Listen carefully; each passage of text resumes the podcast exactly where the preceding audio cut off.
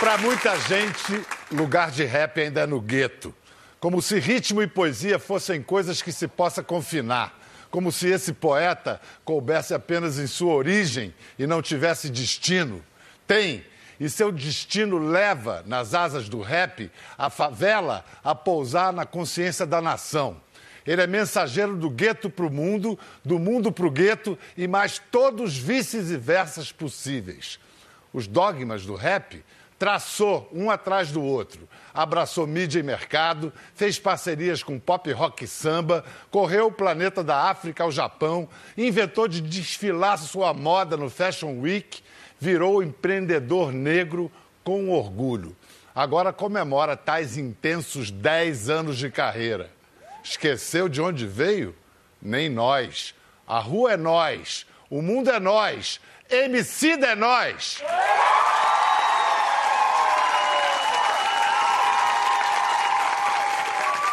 Lindão, hein? Mano, obrigado pelo texto. Pô, maneiro, cara. Senta aí, senta aí. Uh!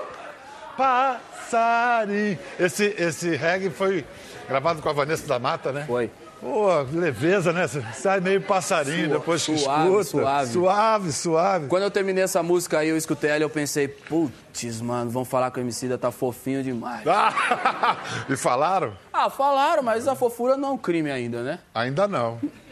De que mais você foi acusado quando você começou a fazer essas pontes com o pop, com o MPB? Porque foi Vanessa, NX0, Pete. Martinalha. Eu penso que, tipo assim, cara, eu, eu morava lá no Jardim Fontales, eu tinha que viajar duas horas de ônibus até Pinheiros, tá ligado? No, no ônibus que eu ia espremido com as pessoas, seis horas da manhã. Lá tava os pagodeiros, os roqueiros, os evangélicos, os macumbeiros, nós tava tudo lá junto, tá ligado? Tipo, eu só coloquei isso aí dentro da minha música. Não sei porquê, por algum, algum motivo, no, no entendimento, quando isso se torna a indústria da música, as pessoas colocam cada um numa caixinha e, tipo, ah, essas coisas não poderiam se misturar. Só que isso é uma coisa. Mas você acha que isso era da indústria da música ou era da própria, eh, um sectarismo próprio do rap mesmo? Eu acho que tem uma responsabilidade dos dois. Acho que os dois estão errados nisso. Eu tô certo, pô. acho que tem uma coisa dos dois aí no meio do caminho que é o seguinte: a gente precisa sempre se colocar no lugar do outro e, e fazer um caminho, pelo menos até a metade do caminho, para poder ver mais de perto, entendeu? Então acho que, por parte da sociedade, acho que teve um preconceito muito grande. Sabe? De estigmatizar a cultura hip hop como uma cultura que ela precisa. Que ela, é, como se isso fosse um valor do hip hop ficar restrito ao gueto, sabe? Quando não, o discurso do hip hop ele é até contrário a isso, sabe?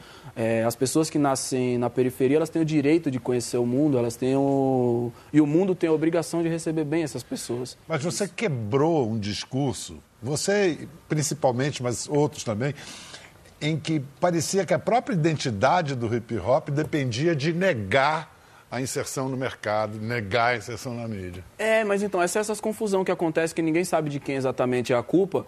E aí, tipo, assim, se você for pegar, por exemplo, lá no, na- no, no princípio, sabe? O hip hop nasce com um monte de sample de soul, pedaço de trecho de jazz, sabe? Então a gente sempre bebeu de outras culturas. Quando misturaram o- o- os passos do, do, do, do break com salsa, entende? Porque o Bronx era um ambiente que estava recebendo muitos latinos. Então o hip hop sempre foi um assimilador. Isso tudo, toda essa, essa tua história, vai estar no DVD que você vai gravar agora, dia 20 de novembro. Isso, dia 20 de novembro a gente. O que, que vai ser? O roteiro é teu, a concepção artística. Na verdade, sozinho, sozinho, eu costumo dizer que eu não faço nada. É, é ninguém, né? Entendeu? Então. Mas é, qual vai ser? Você vai trazer convidados? O que, que você vai sim, fazer? trazer gente pra caramba, meu. Trazer gente pra caramba. São 10 anos de reconhecimento mesmo do mercado. Isso é bem importante. E afirmar também é, a música rap como mais um elemento da cultura brasileira. Eu costumo brincar falando que. Ia eu, meus amigos, né? Tipo, o Rashid, o, mas outros caras, tá ligado? A gente ia pra um show e ficava em três. Um tava no palco e dois era plateia. Tá ligado? Aí você imagina agora, mano, esse show lotadão, eu tenho que agradecer muito. Olhar no olho de cada uma dessas pessoas e falar, meu, obrigado, mano. Vocês fizeram um sonho se tornar realidade, tá ligado? E, é, um- é um sonho coletivo. É Por isso eu digo que eu não faço sozinho. É, é como disse o bom e velho Raul, sonho que se sonha junto é realidade. realidade. Laboratório Fantasma é a empresa, a mistura de produtora, escritório de comunicação, selo musical, que ele criou com o irmão mais novo dele, o Evandro Fiotti, não é isso? Sim. A gente sempre que pensou na possibilidade de existir dentro do Fashion Week, a gente sempre pensou nisso com a oportunidade de quebrar barreiras, destruir estereótipos, sabe? Tipo, eu, durante muito tempo na minha vida, eu achei que, tipo, a minha pele era feia, o meu cabelo crespo era feio, que eu não devia ir pro mundo, sabe? Tipo, eu entrava na escola, no, no, na primeira semana da escola, eu queria sentar lá no fundo, eu queria ser invisível, eu queria que ninguém me visse, porque aquele ambiente era agressivo para mim, toda hora ia aparecer alguma piadinha com o meu cabelo. E você sofreu racismo na, na, escola? Sim, sim. Toda, acho que a escola é o, é o ambiente onde a gente tem que estar... Tá mais atento, sabe? Porque é ali que começa mesmo. Ali é o momento onde uma criança preta, ela, tipo, tem uma tem o primeiro baque de tipo assim, ela é marcada como diferente. Inclusive, a Elisa Lucinda uma vez me falou uma coisa muito doida. Ela falou assim, ó, Emicida, a gente precisa parar de chegar atrasado na vida das pessoas. Aí eu pensei na minha vida inteira assim, pensei, porra, Elisa, eu vim tudo fudido, saí lá do buraco, cheguei até aqui agora, não cheguei atrasado, cheguei quando eu consegui chegar. Aí ela falou assim, meu, quando foi a primeira pancada que você tomou do racismo? Aí eu pensei, tipo assim, eu tava na pré-escola e aí os moleques começaram a me chamar de macaco. Ali foi a primeira vez que, tipo, eu tomei um soco assim, tipo, meu, esse moleque é o diferente e nós vai zoar ele por causa disso. E aquilo foi se perpetuando, entendeu? No, e, e, você, naquela época, principalmente nos anos 90, começo dos anos 90, a gente não tinha bagagem para responder isso, tá ligado? Hoje, tipo, eu, sabe, depois de ler, depois de é, viajar, depois de conhecer um monte de gente, também tenho inteligência para olhar para as pessoas e falar, ô, vai tomar no seu cu, tá ligado?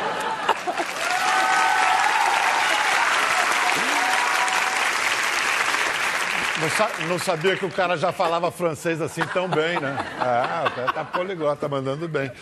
É o seguinte, o Emicida nasceu Leandro Roque de Oliveira, 32 anos, 32 não é isso? 32 anos agora. No, como já disse, no Jardim Fontales, na Zona Norte de São Paulo. O apelido Emicida, para quem não sabe ainda, eu sei que vocês já sabem, mas quem está vendo em casa não sabe. MC de mestre de cerimônia com homicida, quer dizer, assassino de MC. É isso? Sim. É.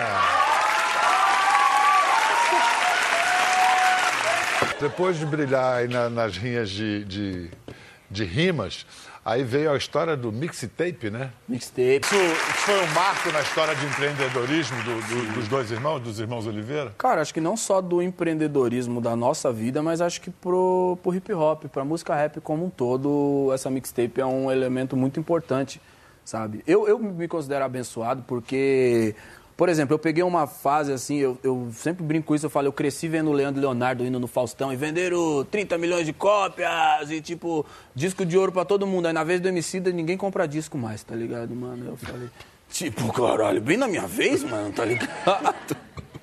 E aí, esse disco ele é uma ele é um retrato desse tempo que a gente estava vivendo. A gente precisou refletir sobre outras estratégias, outra maneira de chegar nas pessoas. Saiu uma matéria, acho que na época, se não me engano, e aí falando, pô, rapper vende 3 mil CDs, acho que foi a primeira matéria grande mesmo, numa revista de circulação bacana. Eu vejo o Brasil entrar num momento muito frustrante, eu acho, eu tenho vergonha, sabe? Eu tenho, eu tenho muita vergonha de falar sobre golpe militar com seriedade em 2017. Não, não dá nem para conversar, né? Sabe? É. é. É, uma, são, são coisas, a gente tem, tem alguns retrocessos no nosso tempo que me, me tira as energias, assim, eu, fico, eu não consigo nem entrar na conversa. Sabe, sabe? o que a minha curiosidade? É o que você fala com a sua filha. Porque eu, eu, eu sei que você tem. A sua cabeça foi muito feita pela sua mãe, que teve uma maneira muito inteligente de te educar, pelo que eu já li. Sim. Vamos ouvir ela falando.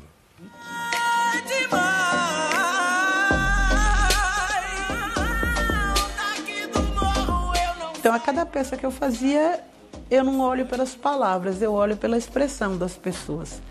Então, pela expressão deles, eu vi, eu posso continuar. E eu falo assim, nossa, que negócio bonito, quem fez isso? Aí eu preciso olhar, foi você, tonta?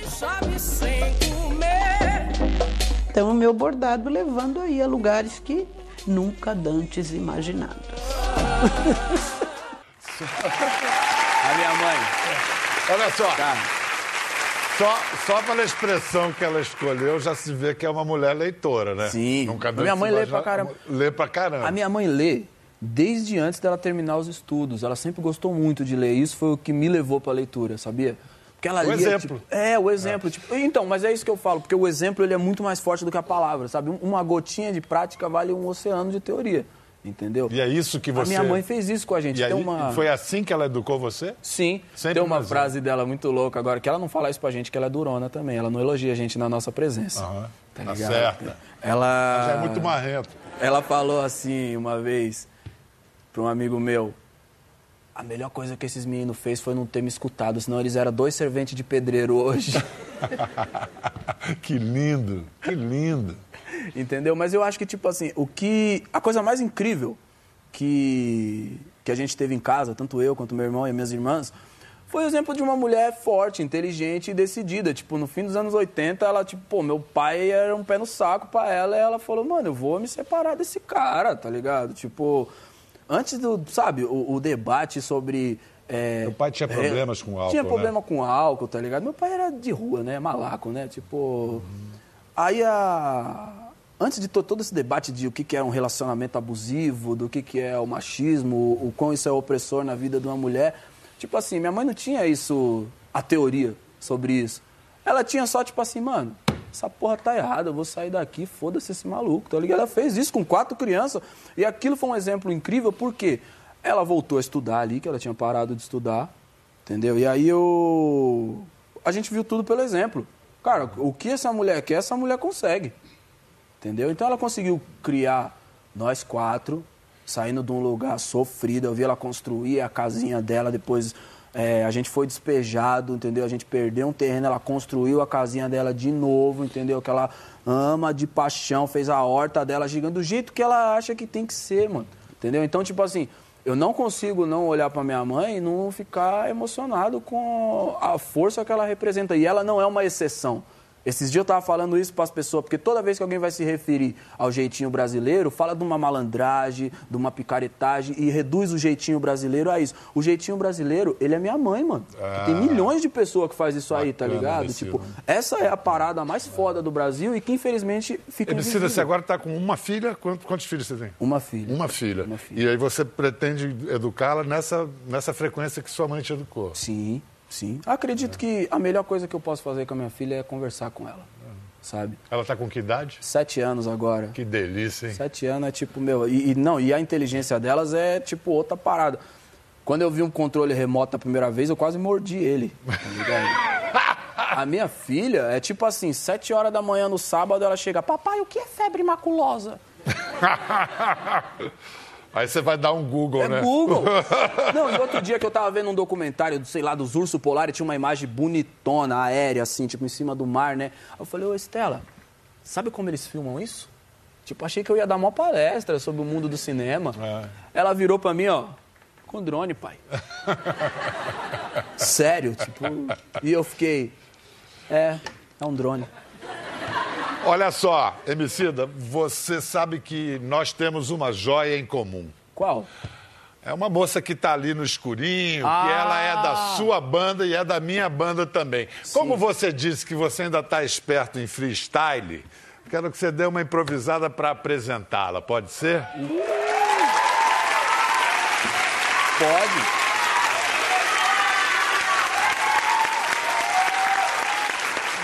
Chama, Fernando. Ai, minha favorita. Ei. Adentrando a sua televisão, certo? Deixa o groove vir assim, ó. Começa uma sessão de rima, firmeza total. Emicida chegando, conversando com o Bial. Pra mim tá legal e pra você também. Então vamos seguir no bagulho calminho. Ficando zen, eu vou chegar aqui te dar uma ideia. Peguei no microfone pra apresentar a Ana Treia, sabe? Faz música de coração. Arrebenta na guitarra, arrebenta no violão. Faz um som pesado, sensacional. Ninja, moleque, olha o tanto de pedal. Representa nós aqui agora no programa. Faz a música de coração e não por fama. Entende, mano? O que que eu tô te falando? Cê ouve ela tocar e vai se arrepiando. Deixa a gente, como sempre, inspirado. Ana Treia, nós, muito obrigado. Eu que agradeço. Ana Treia, eu quero saber de você. Uau. O que que faz do Emicida essa personagem, esse personagem único na música brasileira? O que que ele faz que só ele? Uau. Ah, Biel, eu penso em duas coisas. Aham. Primeira coisa é que eu vejo a gente muito como, assim, nós temos portas, né? E tem gente que tem chave para acessar a gente, tem gente que não tem, assim. E acho que o grande trunfo do Leandro é que ele tem várias chaves. Ele acessa pela doçura, pela braveza, pela coerência, pela sagacidade. São várias maneiras.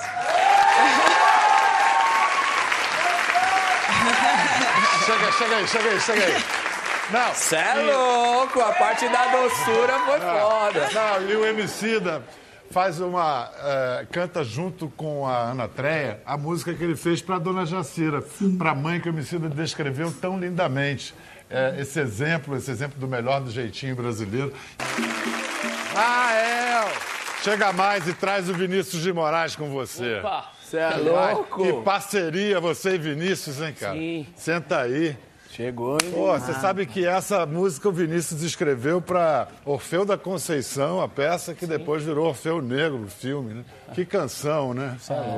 E impressionante, porque há, há, há um negócio que acontece com canções quando são muito executadas, que às vezes se acumula um pouco de cinza sobre elas, elas perdem o sentido. E você cantando, você trouxe de novo o sentido original dessa, dessa canção, muito bonito. cara. É, eu acho que se o Vinícius estivesse aqui, eu acho que ele também estar trazendo um pouco dessa. Né, sintetizando tudo que está acontecendo no país, essas coisas todas. Eu tive a oportunidade de encontrar a Maria, a filha dele, e ela também teve essa visão. Ela falou: Nossa, se ele tivesse aqui, ia querer te encontrar. Fala: Meu, o que, que você está ouvindo hoje? Vem aqui em casa. Então eu fiquei muito feliz com, com o resultado da- das versões. né. Ele dizia que era o branco mais negro do Brasil, você concorda? Eu acho que sim, porque ele conseguiu transmitir essa, essa coisa da música africana. Eu acho que ele fez com uma propriedade legal, assim, eu acho que eu, eu senti uma coisa fiel, sabe? E eu acho que nesse momento de intolerância religiosa, ele falou isso em 66, né? Os afro-sambas. Os É. Com são... Imagina, é, eu acho que ele conseguiu trazer para um público que não conhecia o lance da- das religiões afros, né, e tal. Que o pessoal acho que tinha um preconceito muito maior do que hoje, né? Você acha que a questão dos afro-sambas põe em outro contexto a discussão de apropriação cultural, que rolou há pouco tempo? É, sei lá, se um branco colocar um dread, vai falar que ele está se apropriando de uma cultura. Eu sou um cara que é difícil falar dessas coisas, porque meu pai é branco de olho verde e minha mãe é negra. Então eu transitei por dois lados ali, de uma Você é a apropriação cultural encarnada em É, eu acho que no. Brasil é meio complexo falar disso. complexo tocar nesse assunto. Acho que, sei lá, acabei de fazer uma turnê com uma banda japonesa que faz música jamaicana. Sacou? E os caras, mano, tipo, sério, convivi com os caras, são algumas das melhores pessoas que eu conheci na minha vida. E vi poucas pessoas tão devotadas a fazer a música de coração como eles fazem. Eu costumo dizer que é sempre uma aula estar com eles, sabe? É uma orquestra de música jamaicana de Tóquio. Então eu acho que. O que eu costumo dizer para as pessoas é que se você se identifica, se você vê beleza com uma coisa, eu acho que a melhor coisa que você pode fazer é se apropriar daquilo e respeitar aquilo, mostrar aquilo pro mundo. Entendeu? Eu me sinto muito feliz de, tipo assim, eu sou um moleque que eu nasci numa favela em São Paulo, tá ligado? E eu falo uma merrequinha de japonês porque eu me identifiquei com os mangá. E aí quando eu fui pro Japão, foi emocionante pra caramba de conhecer os caras lá e eles ficar tipo assim. Porque ó, o bagulho que mais alegra um japonês na vida é ver um preto falando japonês. Mas, mas- mas você fala assim de de chegar num hotel e pedir um Não, quarto? não, vamos devagar. Eu, Não, mas- eu sei, tipo, mas- uma saudação, tipo assim, pá, Hajima Mashite, Anata no Namae, Anandeska, sabe? Tipo, Um konnichiwa da vida. Konnichiwa, Konbawa, Oyasumi Nasai. Ah, Onegashimasu. É um negocinho assim, tipo, dá pra enganar os caras. Tipo, se eu falar pouquinho, eles acham que eu falo mesmo. Não, e já, já cria maior simpatia só. Porque o verdadeiro poliglota é aquele que tem boa vontade de, de, de entender o outro, né? É isso, é isso. de Você se quer- comunicar. Você quer né? criar ponte. O importante é criar ponte. Que, aliás, é o que vocês fazem, né? Sim. Porque o rap, tradicionalmente, tinha uma coisa de se fechar no gueto. E vocês dois quebraram um pouco um um purismo, pelo menos um purismo não justificado, e começaram a dialogar com outros gêneros. E principalmente a, a, a chegar a algum tipo de acordo com o mercado. Né? Você sofreu resistências quando você tomou essas. Foi abrindo essas pontes, Rael? Nos anos 90, era, eu tinha um grupo de rap chamado Pentágono, a gente trazia um pouco de outras influências, de música popular, de música jamaicana. Aí às vezes a gente, sei lá, ia cantar na quermesse. Os caras que ouviam um rap mais gangsta, uma parada mais. Aí viu eu cantando e fala, ih, mano, isso aí não é rap não, esse neguinho com voz de mulher aí, não é. Mas você falou do Pentágono, foi no Pentágono que você conheceu esse, esse moleque aqui, né? É. Na, na rinha de, de M6 que Eu tinha. conheci, eu conheci ele antes, na verdade, que eu já era fã do Rael. Entendeu? Sei. Eu ia lá, falava com ele assim, mas ele não dava muita moral pra mim, entendeu, mano? Eu tipo, e aí, Rael, pá, mano, você é foda pra caralho, não, bem louco seu sonho. Tipo, "Pô, legal, legal, legal, legal. Esse legal. devia ser o pirralho que Não, chegava mas é lá, que né? hoje em dia, vendo assim, eu não sou tão velho assim, mas hoje em dia vendo, assim, é, na época do Pentágono, ele, mano, ele é um moleque tão, mano, magrinho, pequenininho, assim. nem- sabe? Quantos anos não é que devia você não dava muita moral, quer dizer, você vê, aí você fala, pô, esse moleque da hora no rolê aqui, mano, moleque novinho, assim, os caras iam lá pra rimar, né? Quantos anos você tinha naquela época lá? Sei lá, não tinha nem barba, mano, não tinha nada. Bom, a Emicida sem barba a gente não ia nem reconhecer. Não, Mas e tipo era assim, isso, eu não era tão barba. magro, mano, eu era tão magro também que, tipo, de frente parecia que eu tava de lado, de lado parecia que eu já tinha ido. É, não, ele... E agora, vem cá, agora o cara é teu patrão, né? Agora você tá no, no lab, não é isso? É Laboratório Fantasma. Você agora. Ele é bom patrão? Ele e o Fiote, né? Ele e o irmão. Ele e o irmão, é, os moleques são workaholic, né? Colocam pra trabalhar direto. Mas eu acho que a gente tem uma relação de, de uma coisa que aconteceu naturalmente, que é isso. A gente se conheceu na rua ali, nesses rolês de rap. E quando aconteceu a história do Lab, de eu estar lá, assim, a gente não tem essa relação, patrão, funcionário. A gente, tipo, vamos fazer alguma coisa acontecer juntos, sabe? Eu acho que o que aconteceu com a gente, eu acho que foi uma revolução a- que a música fez com a gente, que deu um jogo de cintura pra gente saber jogar, né? mano? A Laboratório Fantasma hoje é um, um exemplo de escritório de música independente na América Latina. Quando a gente começou, o rap... Um sonho, né? É, era um sonho. Eu né? acho que tem uma força inspiradora que é a força da representação, a força do é possível, sabe? A partir do momento que o Emicida sai na Forbes, sabe? O moleque de favela que ele não... O estereótipo do empresário no Brasil não é um moleque preto, jovem, de cabelo crespo, que nasceu num barraco de madeira. Quando ele vê o Emicida ali, ele fala, é possível É. eu vou. Sacou? Então eu acho que são pequenas correções, são. são é, é uma batalha longa e coletiva que a gente sempre tem que estar atento para isso. E acho que depois que chega a um ponto desse, nada será como antes. Sim. É, é daí para frente. É, daí para frente. Aliás, vocês falaram de viagens, é é muito bacana essa, essa ponte com Portugal que vocês fizeram, né? Sim. Foi o projeto Língua Franca, né? Com os caras, como é que fala? Capicua? Capicua. Capicua, e nossa Valete. amiga. Capicua. É. E, é- e é um barato quando essas duas línguas se encontram, o brasileiro e o luso, né? Essas duas, Sim. dois países separados pela mesma língua, né? Portugal e Brasil. Não, mas acontece- Mas, mas enriquece a poesia pra caramba, né? Enriquece. Eu fico sempre rindo disso com a Capicua, porque eu acho que o, o, o português de Portugal ele tem uma, uma beatificação da sílaba tônica, sabe? Ela está sempre no lugar correto, no- é, o uso da, da sílaba tônica é correto. Eu falo para ela que aqui no Brasil a gente põe a sílaba tônica onde a gente quiser, entendeu? Não, mais uma vez, por exemplo, essa beatificação da sílaba tônica. O jeito que eles rimam lá, eles colocam a sílaba tônica sempre no lugar correto, como, por exemplo, sei lá, tipo... Ah, mas toda rima. Tipo, eu, meu, já, já comecei. É como ela faz, a Capicua rima. ela fala, É como sorvete, sabe? O sorvete, a, a sílaba tônica. No Brasil, se eu já falar sorvete, tá ligado? Não tem problema. O sorvete, entendeu? Eu vou- Sorvete, derretendo. de acordo com a necessidade, mano, a palavra vai sendo adaptada, entendeu? Se eu quiser falar maravilhoso, todas as sílabas são tônicas, entendeu? A, a Tá, mas você- mais malandreado, né? A gente tem um floreado maior no falar, né? Talvez até um cuidado. A gente uma canta, coisa, né? Canta. E uma vez a gente estava numa tour e tinha muito equipamento na para caber na vanzinha, então, tipo, que eles chamam de carrinha. Tem uma carrinha, né? não cabia tudo dentro da carrinha. E aí a gente colocou o que cabia na carrinha e chamamos um táxi. Aí o taxista encostou atrás, aí o motorista da van veio falar com o taxista assim, aí ele, pergun- ele foi falar, tipo, é, tem como você me dar o, seu, o número do seu telemóvel? Assim, se a gente vier a se desencontrar, né, é, eu ligo pra você e a gente volta a se encontrar. E aí o taxista falou pra ele assim, meu número de telemóvel não lhe interessa. Que tipo assim, mano, foi só uma resposta, tá ligado? Tranquilo, segue o baile. Só que nós no banco de trás, maloqueiro, já fiz.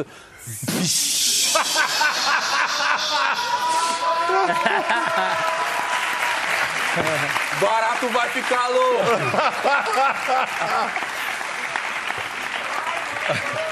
Olha só, a gente daqui a pouco vai ter que se encaminhar para, infelizmente, a conclusão. Queria mostrar um grande momento do Rael esse ano no, no Rock in Rio. Cara, Elza opa. Soares, é, Elza Soares é para pendurar na parede. Nossa, é. né?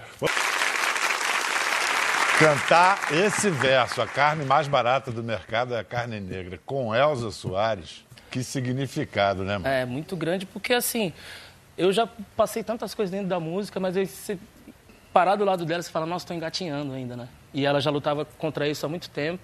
E ainda hoje, infelizmente, no país que a gente está, ela luta contra machismo, contra racismo, contra todas essas questões. Ela é demais. Ela está ali com ela fazendo essa rima. Essa rima é do Brown, na verdade. Eu liguei para ele e falei, irmão, vou colar. Ele falou, vai lá, viado, representa. E aí rolou, mas é muita responsa, né, também, de estar ali no festival como aquele, tudo aquilo de gente e mandar essa mensagem. Acho que é uma coisa que tem que ser dita, né? Valeu, moçada. Valeu, valeu.